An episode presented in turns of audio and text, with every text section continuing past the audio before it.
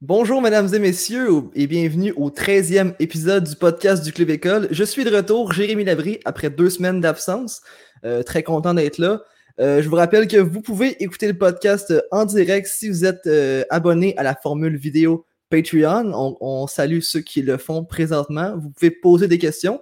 Et ceux qui voudraient pouvoir écouter le podcast également, ben, c'est sur patreon.com oblique le Club École donc, je vais commencer tout de suite le podcast en accueillant mes trois invités de la semaine. Donc, salut Étienne Boutier, Yohan Carrière et Axel Guimont.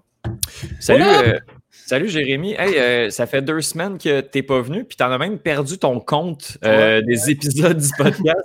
On n'est pas le 13e, on est lié le 14e épisode du podcast du Club École. Mais je te dis, hein, les vacances, ça fait pas bien à tout le monde. Retour à l'école est rough. Ouais, effectivement. Épisode 14, même que je l'ai écrit au haut du podcast. Mais c'est ça, En créant la diffusion. On t'aime comme ça. Ben, merci de, cette spécificité. Euh, merci, euh, Étienne. Je suis On va commencer tout de suite avec euh, les nouvelles de la semaine et on commençait avec Axel Guimont. donc, tu vas nous parler de LeBron James, mais pas vraiment de LeBron James, mais plus de son fils euh, qui n'a pas vraiment rapport du tout avec le basketball, qui, s'est tourné vers un autre type de sport et peut-être même pas un sport si on est Yohan Carrière. Là. oh my God, t'es pas sérieux! Ah, non, exactement. Euh, sur, dans le podcast sur réception qu'on fait le vendredi, euh, on va parler beaucoup de hockey. Puis je tenais justement à utiliser le podcast sur le Bécole pour plus parler de e-sport. Puis euh, quoi de mieux que de commencer ça avec euh, en touchant un peu au basket, même si, comme tu dis, on ne touche pas tant que ça, mais c'est dans le fond, je vais parler du fils de LeBron James qui s'est joint à l'organisation de Face Atlanta. Donc, pendant que la star de la NBA, LeBron James, est très actif en ce moment euh, durant les séries de la NBA, lui qui est en finale de conférence, ben, son fils l'est tout autant. Euh, Brownie James, il est très actif sur les réseaux sociaux. Il est suivi par plus de 4 millions de personnes sur TikTok, 5 millions sur sur Instagram, 300 000 personnes euh, sur la plateforme de streaming Twitch. Pourquoi je vous dis ça? Eh bien, c'est parce que l'organisation de e-sport FaceTlan euh, ou encore Face Atlanta a, annoncé avoir signé Bronny James à titre d'ambassadeur de l'organisation. C'est quoi en fait Atlanta Face? Eh bien, Atlanta Face, Face Clan, euh, c'est une organisation professionnelle de e-sport. Euh, ça a été fondé il y a déjà une dizaine d'années à Los, Angeles euh, par trois jeunes joueurs, donc Eric Rivera, Jeff Eman et Ben Christensen. Aujourd'hui, l'organisation compte déjà plus d'une centaine de membres et participe régulièrement aux plus grands tournois dans le monde du e-sport, et ça à différents jeux et dans différents pays. Euh, en, en, 2019, FaceTlan avait une valeur estimée de 240 millions de dollars. Donc, euh, vous comprendrez que l'organisation est très connue dans le milieu du e-sport. Puis, est-ce que la signature de Bronny James par FaceClan veut donc, veut donc dire que Bronny ne va pas suivre les traces de son père dans le monde du basket? Ben, certainement pas, parce que pour ceux qui suivent un peu, euh, Bronny James il joue au basket, il est au lycée en ce moment. Euh, il a même dit en entrevue que FaceTlan euh, changeait rien à ses plans, qu'il était toujours déterminé à jouer au basket. Donc, euh, bonne nouvelle pour les fans de basket, puisqu'il fera partie de l'organisation de FaceTlan à temps partiel et que le sport et le e-sport peuvent très bien se mélanger les deux ensemble. Aussi, on va se le dire, la signature de Bronny James, c'est plus une stratégie pour élargir l'audience de FaceTlan. Euh, donc, c'est le plus jeune joueur à rejoindre l'organisation. Donc, il va certainement emmener euh, un public avec lui, un public qui est plus jeune, puisque Bronny James a à peine 15 ans. Donc, ce, public-là qui est jeune pourrait suivre l'organisation durant plusieurs années. Puis, comme j'ai dit précédemment, euh, Bronny est très populaire, très actif sur les différents réseaux sociaux. Donc, euh, ça va certainement aider à l'organisation. Aussi, Bronny euh, n'est pas la seule star vraiment qui s'est joint à l'organisation euh, de Atlanta Face.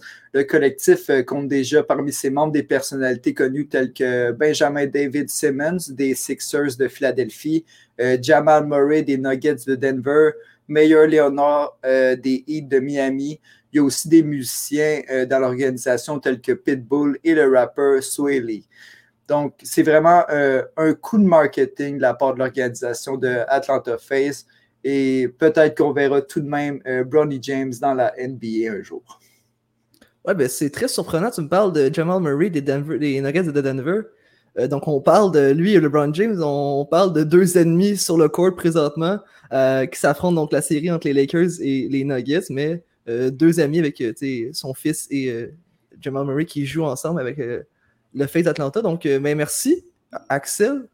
maintenant, toi, Étienne tu vas nous parler de soccer féminin. On sait que toi, tu as été coach dans une équipe de soccer féminin et tu nous parlais tantôt de, que tu as pris ta retraite. Oui bonne retraite. Merci. Mais là, on, ne parlera pas de toi, on va parler d'équipe professionnelle. Euh, oui, non, on n'est pas dans la même game euh, du tout. Mais là, je, voulais, je, voulais, en parler, puis j'ai quand même oublié au départ de l'épisode. Je voulais juste remercier et saluer euh, euh, le noyau de, de, de, filles que j'ai coaché pendant, pendant cinq ans, qui, qui est resté sensiblement le même là, de 2016 à, à 2020. Donc, je voulais, je voulais les saluer pour, pour marquer nos, nos, nos, cinq beaux étés qu'on a passés ensemble. Et, oui, je prends justement ma, retraite du, du coaching. Euh, euh, donc, euh, donc voilà, je, on va parler de, de, de, soccer professionnel, comme tu l'as dit, Jérémy. J'ai goût de faire juste un mini, un mini tour d'horizon des grosses ligues européennes qui, ben, qui m'attirent en fait en ce qui a trait au soccer, au soccer féminin. On peut pas tout regarder, que ce soit du côté du soccer masculin que du soccer féminin. Donc, je me pense justement vers trois ligues. On va commencer avec la Ligue 1 euh, féminine, donc la, la, la, euh, Ligue française euh, au niveau du soccer féminin. juste un état des lieux, l'équipe féminine de Lyon est première avec deux victoires en autant de matchs. on n'a pas accordé de but, on en a marqué sept pour l'instant. c'est la seule équipe qui a gagné ses deux seuls matchs. Sinon, il y a le Paris Saint-Germain féminine qui suit de très près en deuxième position. Euh, donc, euh, donc voilà ce qui pour euh, la ligue, l'équipe féminine de Lyon là, est assez est assez impressionnante à, avoir joué. Je crois qu'on a gagné nos, cinq ou les six dernières ligues des champions. Donc, ce sont les championnes d'Europe cinq fois ou six fois d'affilée. C'est vraiment vraiment impressionnant cette équipe-là. en fait, est, la meilleure de l'Europe tout simplement. on va on va se pencher vers ben, ma ligue préférée, c'est la Premier League anglaise. donc euh, la Women's, euh, c'est la Super, la Women's Super League. Et on a euh, deux équipes qui ont gagné leurs deux premiers matchs, soit Arsenal et Everton. les champions en titre, Chelsea, sont troisième, suivi de mon équipe de cœur, Manchester United. Qui, qui, complète le top 4. je suis allé voir les, les, buteuses, en fait, le championnat des buteuses. Arsenal est en première position et Arsenal dans le top 3 débuteuse euh, à trois joueuses. Donc, euh, c'est assez, euh, assez impressionnant. On a 15 buts marqués en seulement deux matchs, et dont Jill Road, qui a six buts dans ces deux matchs-là, suivi de Viviane Miedema, quatre buts, et Kim Little, deux buts. Donc, euh, ce sont les, trois meilleures buteuses de la euh, Women Premier League qui jouent avec la même équipe, soit Arsenal. Je tiens à souligner que euh, Chelsea a gagné un match 9-0 la semaine dernière et euh, avec neuf buteuses différentes. Donc déjà 9-0 au, au, soccer, c'est assez impressionnant. Neuf buteuses différentes, ça l'est d'autant plus. Et euh, on va juste terminer avec le championnat d'Espagne. La saison est pas encore commencée, mais euh, je veux juste dire qu'il va y avoir le premier classico féminin le Classico, qui est euh, la confrontation entre euh, deux des plus grandes équipes de l'histoire du soccer mondial, soit le Real Madrid et le Barcelone. Le Real Madrid qui, euh, qui vient d'inaugurer, qui vient de, mettre sur pied sa première équipe féminine après 109 ans d'existence. Et le premier match de cette équipe féminine-là du Real Madrid va être contre celle du FC Barcelone. Donc, le premier classico à la première journée du championnat. Ça va être vraiment intéressant à voir. C'est le, c'est dans deux semaines. C'est le dimanche 4 octobre. Donc, euh, je vais faire des petits recaps de, de, de, ce qui se passe euh, au niveau de la, de la Ligue féminine. Là. Je, je vise à peu près à, chaque mois, là, juste pour qu'on on voit l'état des lieux et on voit qu'est-ce qui se passe dans ces euh, trois ligues-là qui sont dans les, les, les trois plus grandes ligues au monde au niveau féminin. Ouais, c'est important de parler du soccer féminin. Malheureusement, c'est souvent laissé de côté. Puis je suis content que je suis content que tu en, parles ici euh, au, Club École. Et tu as fait un article en plus sur un documentaire qui est sorti euh, sur les joueurs de l'Olympique lyonnais. Euh, les joueurs pas là pour. pas, pas, là, parce que pas, là pour danser. Pour danser, voilà. Sororité et, respect, ton article. super article. Puis j'aimerais dire merci à Félix Catrapani qui nous a donné l'idée pour cet article-là. Félix, qui a été professeur au département de communication de, du Cégep Édouard Petit, qui a été professeur de moi et Axel. Donc, c'est le fun ben, quand vous nous suivez comme ça, puis que vous nous donnez des belles idées d'articles comme ça. Mm-hmm. donc, on invite tout le monde à le faire également. Oui, euh, malheureusement, le, documentaire n'est pas disponible au Canada. Donc, euh, ça va être. Euh, ben, évidemment, il va sortir éventuellement sur, sur les plateformes. C'est sûr que je vais vous tenir au courant quand ça va sortir parce que c'est un chef-d'œuvre. C'était très bon à regarder. Ben, merci, Étienne. Merci à toi. De ton côté, Johan, on a parlé souvent ces temps-ci du US Open au tennis. Mais là, il y a eu un US Open au golf. Euh, tu vas nous en parler, ce qui est très surprenant parce qu'au Club École, on n'a aucun article golf, même si on a une section golf. Donc, Basketball, soccer féminin, maintenant le golf, qu'est-ce qui se passe avec le podcast du Club École? Ben... Euh, oui, donc exactement, comme tu as dit, j'ai parlé beaucoup du US Open au tennis. Maintenant, je vais m'attarder au US Open de golf qui vient tout juste de se terminer. Et ce qui est intéressant, c'est que, ben, premièrement, un Américain qui l'a gagné et cet Américain-là a, je pense, mon nom préféré dans tout le sport. Il s'appelle Bryson DeChambeau. OK? Juste. c'est tellement unique comme nom. je, ne comprends pas d'où ça sort, mais c'est. Ça accroche. Ça accroche. c'est beau. C'est alléchant comme nom. Écoute. Wow. Puis, alléchant. Euh, alléchant. comme nom. Puis, euh, puis je vais te dire, euh, si tu regardes le, le monsieur de euh, il y a quelque chose d'encore plus impressionnant que son nom, c'est sa forme, sa, forme physique, sa shape, comme on dirait en anglais. C'est rare qu'on va voir des golfeurs musclés au point que Bryson DeChambeau est. On parle, écoute, vous irez regarder des images, c'est incroyable à quel point ce gars-là est bâti. Johan, est-ce que tu dirais que, ce, ce golfeur-là est à l'image de son nom? Absolument. Très alléchant. Oui, merci. Mais donc, euh, donc c'est ça. Et ce qui est intéressant, c'est qu'en fait, c'est la, c'est la philosophie, la nouvelle philosophie que Bryson DeChambeau essaye d'apporter au golf. Donc, voilà deux ans, vous regarderez les, photos de, la comparaison entre voilà deux ans où il y avait à peu près la même shape que moi, c'est-à-dire 6 pieds 1, puis probablement pas plus que 150 livres. Il est maintenant à 235 livres de muscles. Sa nouvelle philosophie, c'est au terme de départ, donc la drive, comme on dirait dans un terme plus familier, je vais la frapper le plus loin que je peux.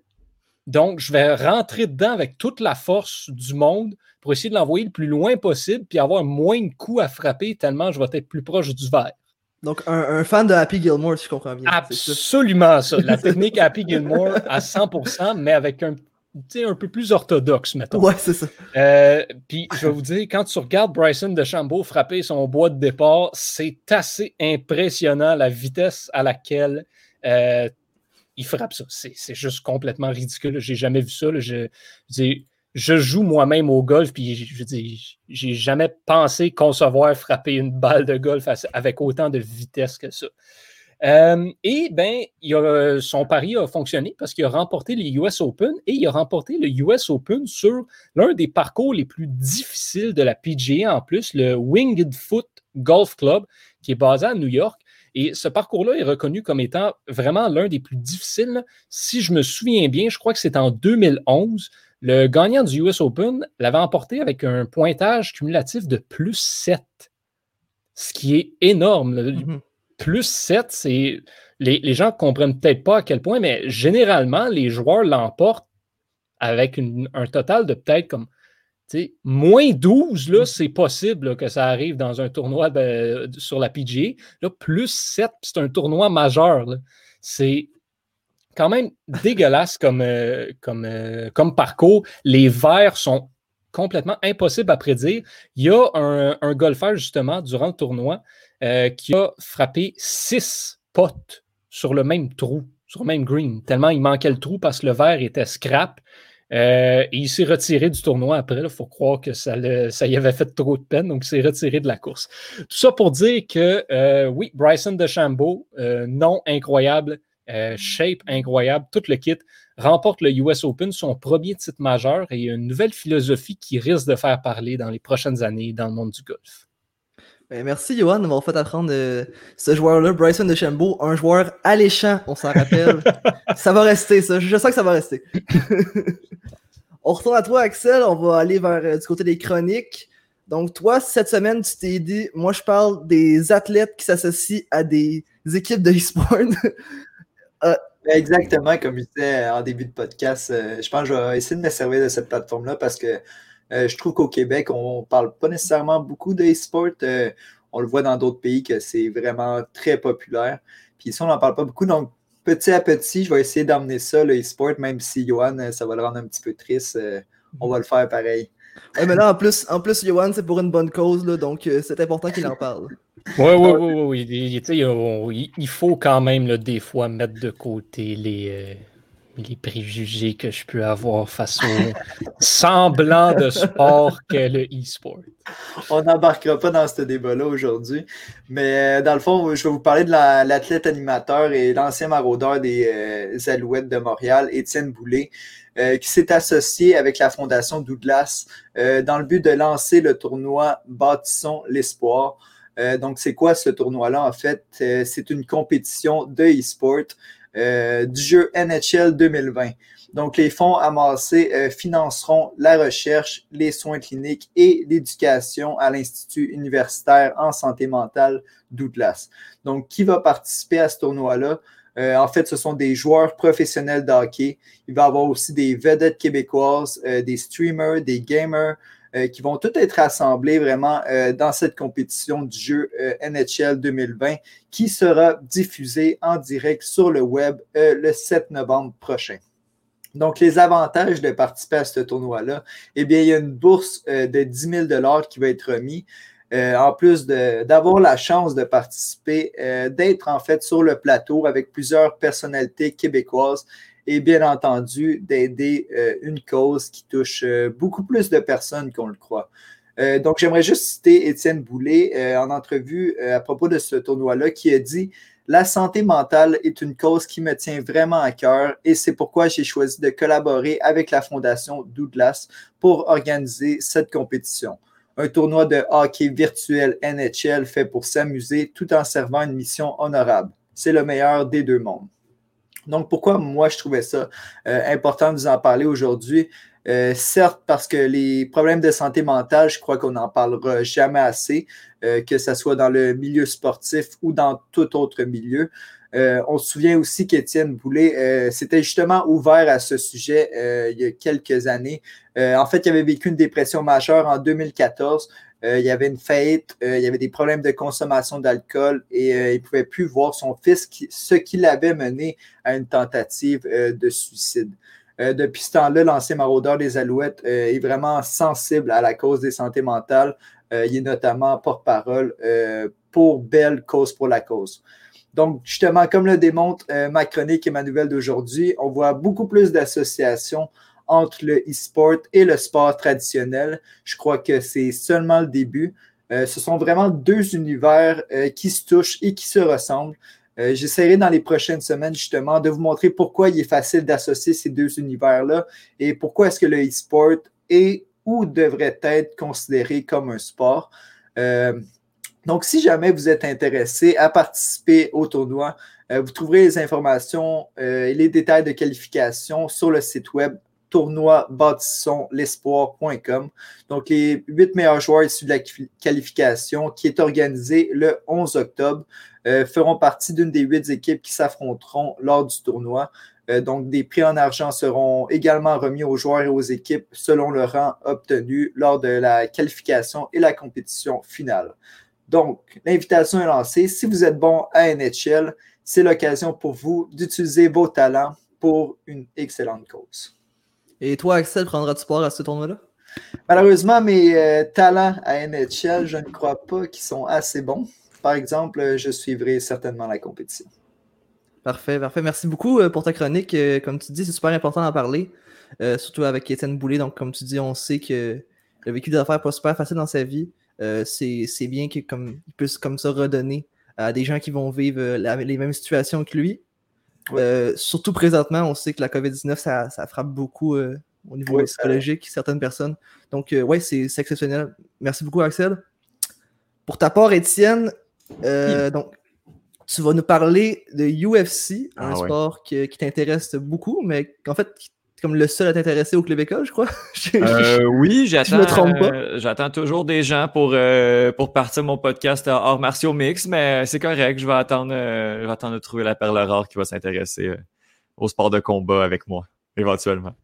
Georges Saint-Pierre, si tu écoutes, on aimerait ça Ah passer oui. un podcast avec toi. si Georges, si t'écoutes, mais tu sais, c'est- ouais, non, n'importe qui, en fait, euh, je veux, mais non, mais c'est une passion, mais j'aime ça euh, être le seul aussi à, à en parler. J'ai le monopole, donc euh, j'ai pas besoin de faire de compromis. Au moins. Regarde, moi j'ai écrit un article MMA euh, avec l'apostrophe, donc je suis un grand expert du sujet, là, si tu veux en parler. Ah ben écoute, on, se prendra une bière puis euh, on en jasera, j'ai aucun problème. On regardera l'UFC. Ah ben je vais m'en. écoute, J'ai j'ai- j'ai trouvé nos plans pour samedi prochain. Je peux peut-être te jaser de la WWE, sinon, si tu considères ça dans les arts martiaux, on peut peut-être avoir du fun là-dessus. Ah regarde, ouais, ça, ça m'intéresse un peu moins quand même. euh, le spectacle, ce spectacle en fait. C'est pas pour tout le monde. Merci Yoann, tu te fais- me faire penser à, un- une idée de débat pour la fin, euh, la fin de l'épisode. Je vais revenir avec ça tantôt. Est-ce que la WWE est un sport? Exactement. Exactement. Johan ne considère pas les sports comme un sport, mais la WWE, oui. Est-ce qu'on va J'ai jamais On- dit on que la partira ça dans WWE le- était un sport. C'est ma chronique, c'est moi là. On va laisser faire, laisser faire ça dans sa chronique. Là.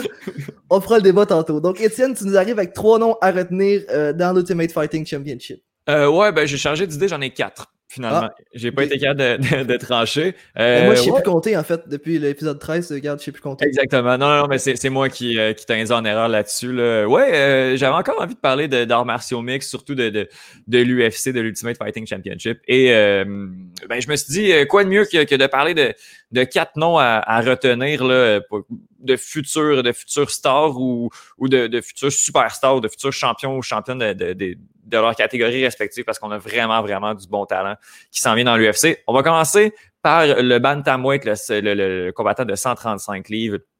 Sean O'Malley, j'aime vraiment beaucoup Sean O'Malley. Il a tout pour lui. Il ressemble à Post Malone. Euh, il est bon euh, sur son dos.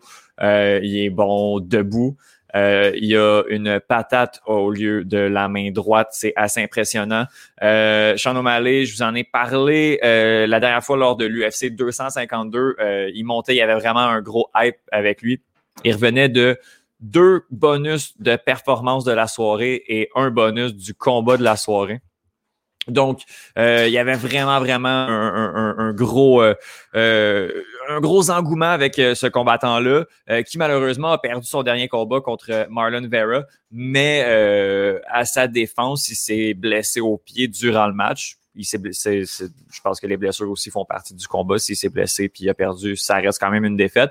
Mais je crois que ça fait juste le freiner dans sa progression vers au moins une chance pour le titre des bantamweight. Donc, euh, Sean O'Malley va être, à mon avis, un futur champion euh, des poids euh, des poids coques de l'UFC. Seulement 25 ans, encore une énorme marge de progression. Puis, si il s'améliore un petit peu plus sur son dos et qu'il prend la maturité, il peut être assez impressionnant.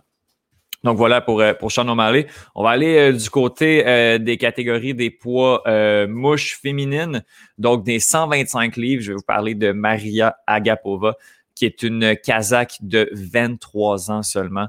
Euh, elle est, euh, elle est vraiment jeune, euh, elle est vraiment immature, elle est un peu brouillon, surtout euh, sur son stand-up, mais elle est capable de, euh, de faire des soumissions, elle est capable de se battre debout. D'ailleurs, je l'ai découvert au mois de juin dernier où elle a euh, pris le bonus de performance de la soirée. Euh, sur, sur une soumission. Euh, bon, c'était assez impressionnant à voir. Puis euh, quand tu regardes la, la, jeune femme aller euh, tout, tout sourire après, après son combat avec son accent, son accent kazakh en anglais, c'était très. C'était très drôle à voir, c'était très sympathique à voir. Malheureusement, aussi a perdu son dernier combat. Donc, je parle juste de combattants qui ont un hype qui s'est malheureusement brisé. Mais elle, par contre, je ne sais pas si ça va être une future championne. Ça va être une très bonne joueuse. Il va falloir qu'elle apprenne à combattre un petit peu mieux debout, que ce soit un petit peu moins brouillon, que ce soit un petit peu plus technique, parce que là, c'est un peu tout croche. Mais tant que ça fonctionne, ça reste spectaculaire, ça reste le fun à voir. Mais pour Maria Agapova, euh, retenez-vous de son nom, je pense qu'elle va être spectaculaire pendant quelques années euh, dans l'UFC assurément. Puis 23 ans, euh, dans l'ère actuelle de l'UFC, c'est très très jeune. C'est assez impressionnant de voir des combattants arriver à cet âge-là dans, dans la, la, plus grande organisation mondiale. je vous parle ensuite de Hamzat Kamzat Shimaev. Shimaev, allez googler ça. Il a combattu samedi dernier. Le combat a duré 17 secondes. Il y a eu un coup donné et il t'a envoyé euh, Gérald Merchertz euh, au tapis. Ça n'a pas été long. Euh, Shimaev était inconnu de l'UFC euh, avant juillet dernier. En juillet dernier, il soumet son adversaire à son premier combat de l'UFC. Dix jours plus tard, on a un forfait dû à la COVID-19. Dix jours plus tard, on le renvoie combattre dans une autre catégorie de poids et il gagne en au premier round, en fait, après trois minutes. Donc, il y avait vraiment un gros hype avec ce combattant-là qui a combattu deux fois en dix jours dans deux catégories de poids différentes. Et on le ramène le 19 septembre dernier, donc euh, samedi dernier, et il gagne en 17 secondes. Euh, il va être très, très bon. Euh, c'est un Russe de 26 ans qui combat euh, bon dans les deux catégories, mais principalement en euh, poids welter, en poids mi-moyen, donc 170 euh, livres, qui était la catégorie de, de, de, Georges Saint-Pierre. et ce gars-là est très, très, très ambitieux. Là, durant, ben, en fait, ça fait deux jours son combat, puis il est en train de d'appeler, de, de, caller out un peu tous les gros noms de la catégorie. Donc, il est prêt, il a faim. Puis euh, il ne pas parce qu'il reçoit pas de coups, puis c'est lui qui, euh, qui lance des patates. Donc euh, Kamzat Shimaev, euh, Dana White, le président de l'UFC, l'aime beaucoup. Je crois qu'il va avoir une chance pour son pour le titre. S'il si, fait deux autres bonnes performances, je crois qu'en 2021, fin 2021, il devrait avoir une chance pour le poids, pour la, la, la, ceinture des mi-moyens. Et pour terminer, ben non, parle, oui, d'une étoile montante, mais on parle d'un gars qui a extrêmement d'expérience dans l'UFC. C'est un nom qui est connu de de, euh, ben de, ceux qui suivent quand même euh, les, arts martiaux mix de près. C'est pas un nom qui, d'après moi, va vous euh, va vous sonner quelques cloches, mais il s'agit de Francis Nganou. Francis Nganou, c'est un Camerounais de 34 ans, donc il est pas mal plus proche de la fin que du début. Cependant, euh, il est le prochain euh, combattant pour le titre des poids lourds, pour, euh, ben, titre qui appartient à euh, Stipe Miocic. Personnellement, je crois qu'il a les armes pour battre euh, Stipe Miocic. Francis Ngannou a perdu deux fois en 2018. C'est les deux fois qu'il a perdu dans l'UFC, deux fois consécutives, deux fois en décision. Ce gars-là ne sera jamais en troisième ronde. S'il sera en troisième ronde, c'est parce qu'il perd le match en décision. Depuis ses deux dernières défaites euh, en 2018, les gars, il a quatre victoires consécutives. Et je vous dis, au premier round, après 45 secondes, après 26 secondes, après 1 minute et 11 et après 20 secondes. Si tu les minutes, les secondes en fait de ces quatre derniers combats, ça fait même pas un round au complet, ça fait même pas une moitié de round. C'est hallucinant comment ce gars-là est puissant et c'est tous en knockout. Il finit toujours, toujours ses adversaires. Je crois qu'il est euh, le futur champion des poids lourds. Et euh, justement, il sort pas nulle part. C'est un gars qui a extrêmement de. Il a plus qu'une dizaine de combats à son actif dans l'UFC. C'est un nom qui est déjà connu. C'est pas le plus gros potentiel parce qu'il est quand même très connu. Mais euh, d'ici 2021, il va assurément avoir euh, une chance pour le titre. Donc, Francis Nganou, euh, quand vous allez euh, entendre ce nom-là dans quelques mois, ben vous pouvez dire que je vous en ai parlé parce que c'est une très grosse puissance dans l'UFC. Donc voilà, c'était quatre, quatre combattants et combattantes que, que j'ai que, que, j'ai apprécié dans mes, dans mes dans les derniers mois, que, que je crois qu'ils vont faire beaucoup de dommages dans les prochains mois. Et je crois que 2021 va être l'année de, des quatre combattants que je viens de vous citer. Ouais, puis euh, tu as parlé de, de Georges Saint-Pierre. Moi, depuis Georges Saint-Pierre, je te dirais que je suis plus vraiment ça, mais excuse-moi, tu pas préparé pour ça, mais y a-tu des Québécois qui, qui poussent euh, présentement dans l'UFC? Euh, on, a, on a Marc-André Barrio qui, euh, qui a combattu il y a quelques euh, mois. Euh, lui qui a perdu, j'essaie de me rappeler c'était contre qui, je vais essayer de, de, de googler. Il y a Marc-André Barrio qui est un gars de, de Gatineau qui a, non, qui a gagné. Non, il fallait qu'il gagne, oui, c'est ça, il fallait qu'il gagne et, euh, et, il a gagné. C'était en juin dernier. Et sinon, ben, on a, on a Charles Jourdain, euh, dont je vais vous parler dans quelques la semaine prochaine. Donc, euh, spoil-moi pas. Euh, mais ouais, non, c'est les deux, c'est les deux combattants qui, qui, puis, justement, Charles Jourdain, je, ne l'ai pas mentionné dans dans un de mes combattants qui, qui va avoir une belle année 2021 parce que je m'en garde pour la semaine prochaine. Mais ce gars-là, il devrait aussi bien performer dans les prochaines. C'est un beau potentiel aussi, Charles Jourdain. C'est assez impressionnant de, le voir, de le voir combattre. Et étant un fan de basket, euh, j'aime beaucoup son surnom, là, Air Jordan, en référence Air Jordan. à Air, Jordan, évidemment. Voilà. Pour ta part, Johan, euh, ta chronique, tu vas la faire sur une équipe qui a euh, démoli les Blue Jays la semaine dernière, dernière et qui va sûrement encore les démolir cette semaine. Donc, une équipe qui va très bien présentement dans la, dans la MLB, puis c'est les Yankees de New York. À ton avis, ils vont être encore bons cette année, là?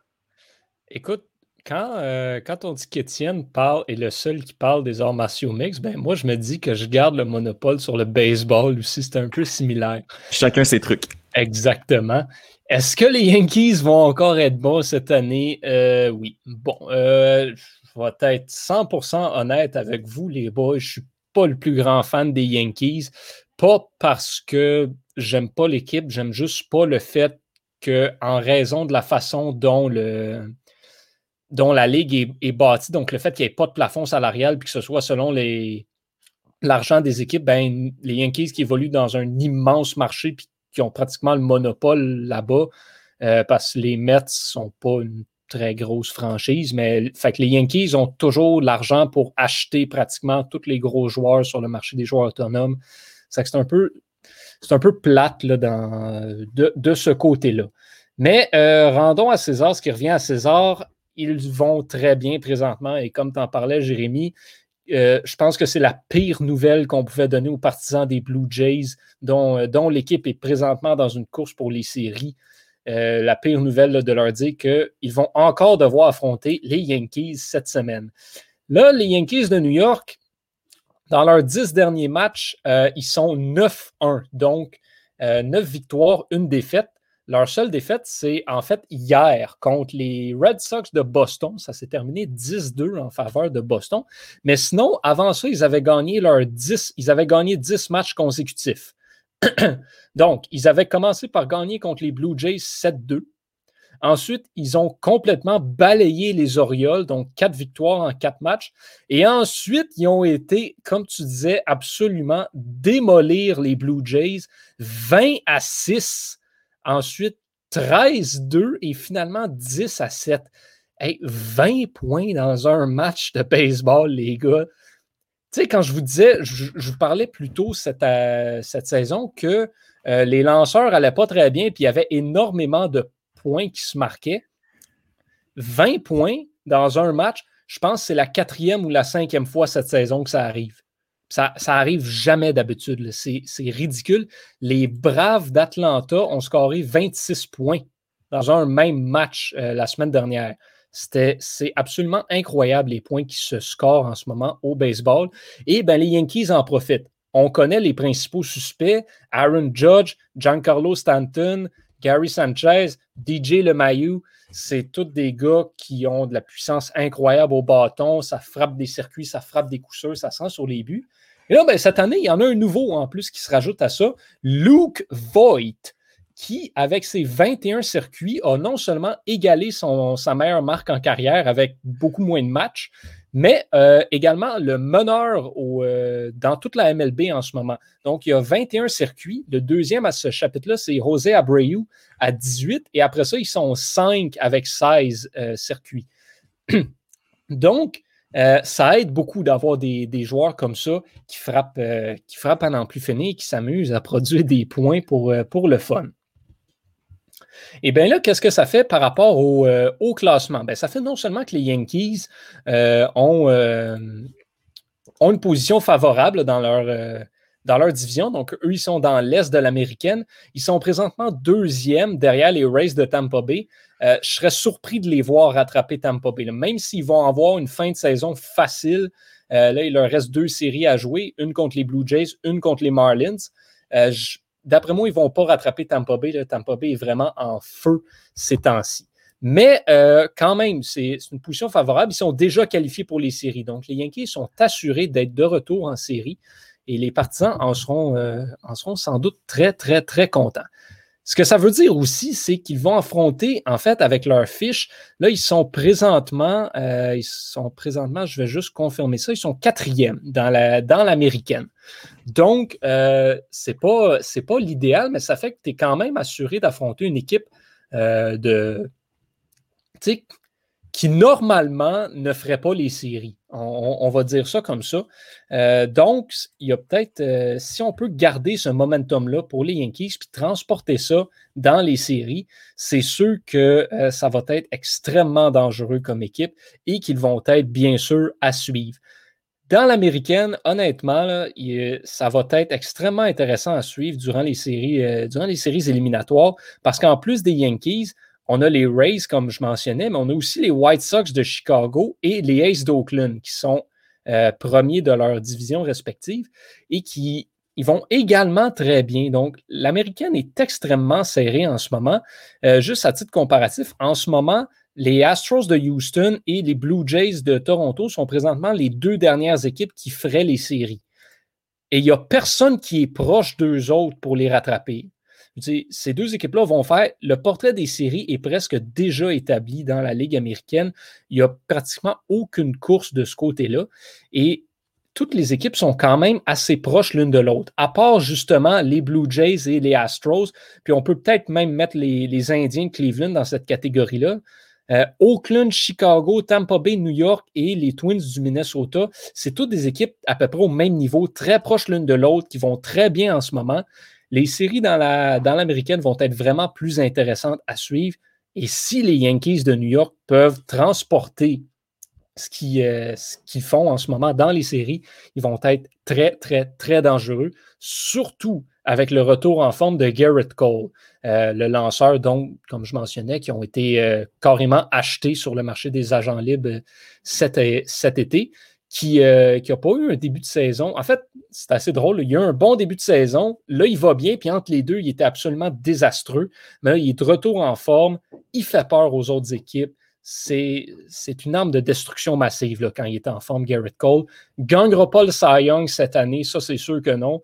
Euh, ça, dans, l'américaine, c'est presque gagné d'avance pour Shane Bieber des Indiens, mais euh, pourrait faire énormément de ravages durant les séries. Puis en plus, ça, c'est tout ça. Les Yankees vont bien, ils sont 9-1 et c'est sans leur meilleur lanceur de relève, Haroldis Chapman, qui s'est retiré cette, euh, cette année euh, dû à la COVID-19 et à, euh, et à des problèmes de santé chez lui. Donc, bref, les Yankees, si on, si on disait que les Padres étaient l'équipe de l'heure, dans les dernières semaines. Là, ce titre-là va définitivement aux Yankees de New York. Et ben, j'ai un peu de pitié pour les Blue Jays qui se retrouvent encore une fois dans leur chemin cette semaine. Et pour la MLB, je sais que dans un autre podcast, tu nous avais parlé du fait qu'il y avait beaucoup de cas de COVID-19. Est-ce que ça va Ça va vraiment mieux, honnêtement. On a. Bon. Est-ce que c'est parce que tous les joueurs l'ont déjà eu et donc ils ne peuvent pas le revoir? Non, ça c'est blague à part. Non, ça, ça va vraiment mieux en fait. on, a, euh, on a plusieurs équipes qui, euh, qui, étaient touchées vraiment par, euh, par la COVID. Ça arrive de temps en temps qu'on doit annuler ou déplacer des matchs parce qu'il y a un cas qui est déclaré, mais des éclosions comme, comme on a eu chez les, Marlins ou chez les Cardinals, il n'y en a plus. Et je pense que, encore une fois, chapeau aux Indiens Cleveland qui, quand ils ont suspendu Mike Levenger et Zach Plizak, euh, parce qu'ils étaient sortis faire, faire la fête à Chicago. Je pense que ça a envoyé vraiment un message à toute la ligue. Puis là, on s'est mis vraiment à faire attention à ça. Donc, euh, ça va vraiment beaucoup mieux. Et d'ailleurs, pour les séries éliminatoires, on va imiter le, la NBA et la, et la LNH finalement. Donc, on va avoir le concept des villes-bulles pour les séries éliminatoires dans la MLB. D'ailleurs, euh, ça me fait penser, j'ai été une belle surprise en fait du côté du baseball et des Indiens de Cleveland. Euh, Zach Plizak, donc, qui était un des deux lanceurs qui avait été suspendu, a cette semaine lancé euh, une manche parfaite, en fait. Donc, neuf lancés, trois retraits au bâton.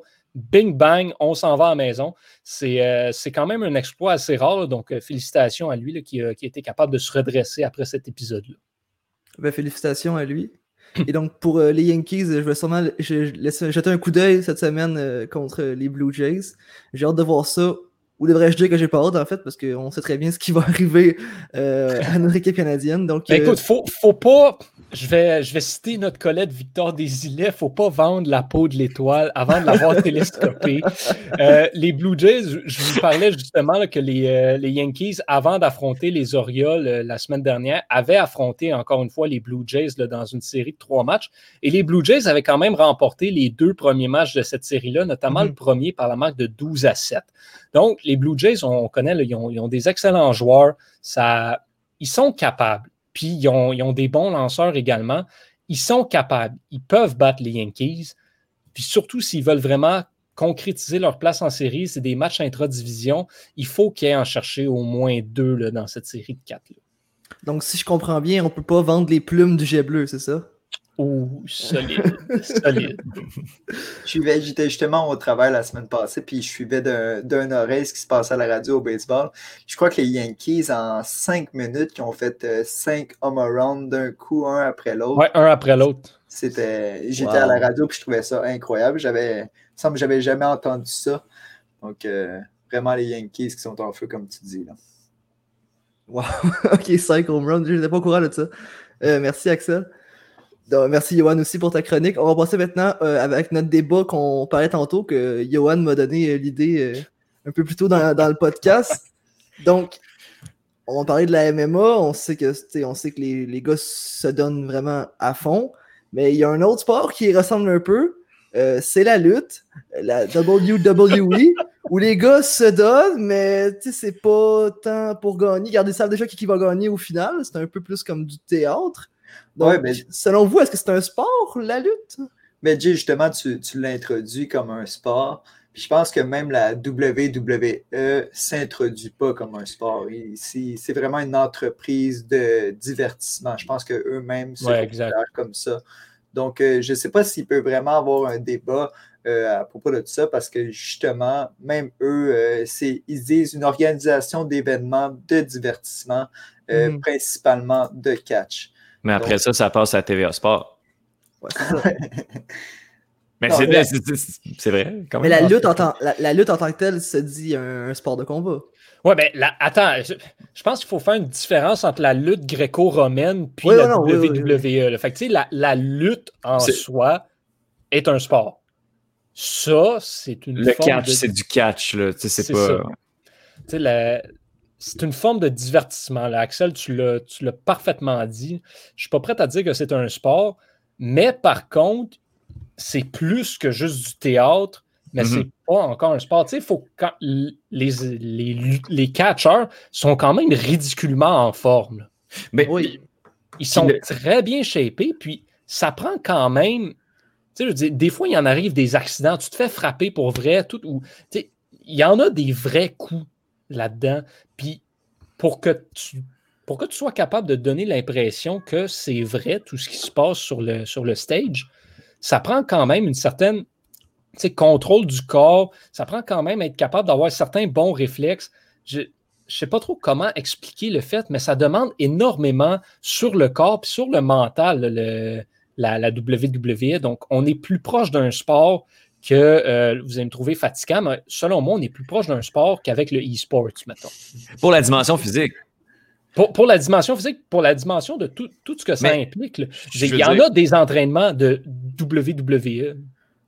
Non, assurément. Puis, tu sais, je veux dire, le risque de blessure, il, doit être, à mon avis, est égal ou, ou des fois il est pire qu'un que un combattant qui fait quelqu'un qui fait un sport de combat parce que c'est souvent mm-hmm. des accidents, c'est des gars qui vont être moins prêts. Puis, tu sais, là, on est beaucoup dans la performance, mais quand tu vas dans le sport, c'est que les deux vont compétitionner dans le but d'atteindre un résultat ou un trophée ou quelque chose. Oui, un résultat, oui, un trophée dans la WWE, dans le catch, mais les gars combattent pas au meilleur de leur capacité pour aller chercher. C'est mhm. des athlètes, ça c'est indéniable, euh, mais c'est des performeurs, puis c'est des, des acteurs aussi. Dans, dans, après ça, il y a des acteurs au soccer aussi, mais ça, c'est un autre type d'activité. mais, mais, justement, c'est un parallèle intéressant parce qu'il y en a des, euh, des, des, superstars de la WWE qui font la transition au cinéma après. le Dwayne, Johnson, John Cena, euh, il y en a plusieurs aussi qui vont dans des, dans des émissions de, de séries télé. C'est, je pense, ce que tu soulèves quand tu dis c'est des athlètes, mais c'est pas un sport, je pense que ça le résume parfaitement. Mhm.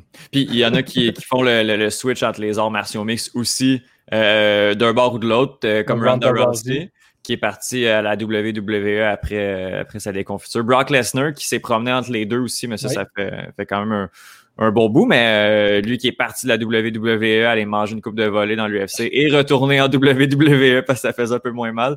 Mais euh, ouais, c'est ça, c'est aussi c'est des athlètes puis c'est des sportifs aussi qui, mhm. sont, qui sont capables de compétitionner dans des, sports de haut niveau. Mais après ça, du moment où est-ce que le résultat il est acté d'avance, la nation du sport n'est pas là, à mon avis. Non, c'est ça. Au niveau, au niveau du physique, au niveau de l'entraînement, regarde, c'est vraiment beaucoup d'entraînement, beaucoup de, force physique. Regarde, les gars se font mal pour de vrai. Je veux dire, manger mhm. une chaise dans le dos, même si tu essaies de pas rendre, rendre ça, que ça fasse pas mal, ça va faire mal pareil un petit peu. Là.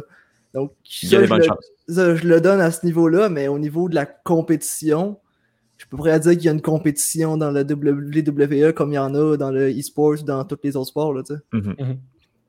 Ma, partie 2 de qu'est-ce qui définit un sport va peut-être sortir dans trois mois. Donc, euh, je, vous, euh, je vous tiens au courant. C'est sûr que ça va, ça va en parler, mais je, travaille quand même, quand même là-dessus pour euh, définir bien un sport. Puis on va avoir notre définition d'ici fin 2020, à mon avis. Ouais. Mais c'est sûr que c'est des bons débats. Tu je pense que le poker aussi est considéré comme un sport et on n'est pas non plus dans, dans l'entraînement physique en tant que tel et tout. Donc, je pense que c'est un bon débat aussi. Qu'est-ce qui est un sport? Est-ce que c'est le, consommateur qui décide en fait si c'est un sport pour lui ou non? Et ben, ça amène toutes sortes de, questionnements. Le bridge a déjà été aux Olympiques. Oui, oui, c'est euh, vraiment, mais je pense qu'il faut aussi faire la différence entre la notion de compétition et la notion de sport. Je pense qu'on mêle beaucoup les deux. Mm-hmm. Mais des fois, c'est pas la même chose. Ah, mais pourquoi, pourquoi, mettons, qu'un sport comme le poker ou, que, ou comme euh, le bridge qui font travailler ton cerveau, on dirait, que on dirait que quand ça va travailler ton cerveau, c'est pas considéré comme étant un sport qui va avoir un effet sur ton corps. Ça a un effet sur ton corps, ça va travailler ton cerveau. Là.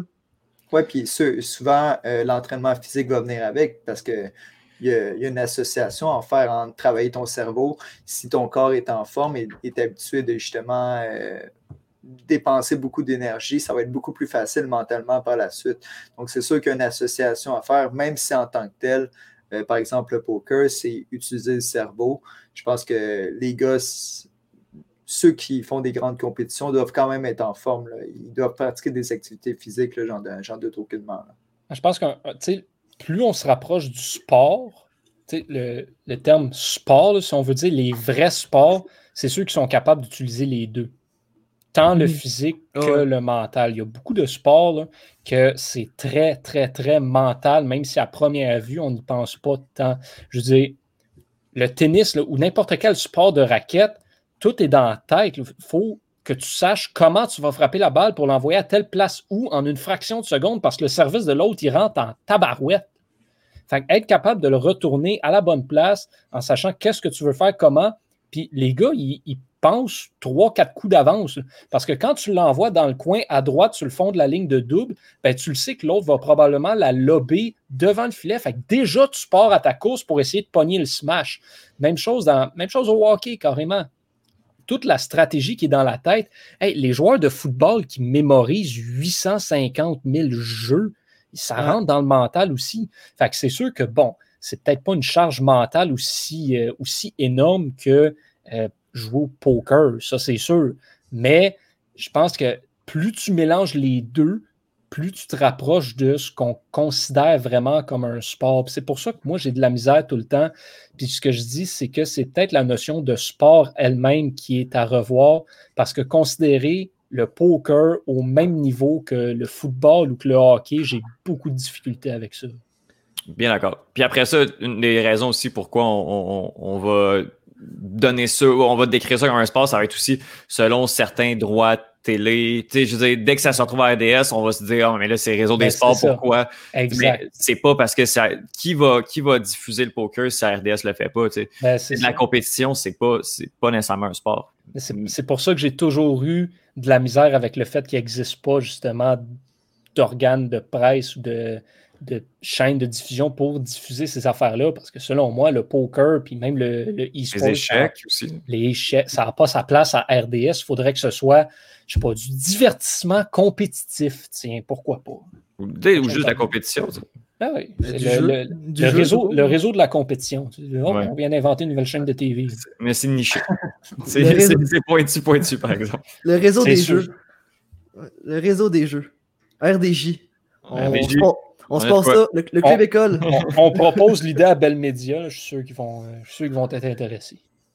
Mais le, public est moins là aussi. Je pense que un, sport va beaucoup plus. Euh, un sport traditionnel, je peux dire que ce soit d'équipe ou un sport qui se pratique tout seul, euh, un plus grand public que ceux que justement on nomme, qu'on n'est pas sûr si c'est des sports et tout. C'est sûr, mais il n'y a pas de plateforme pour les voir.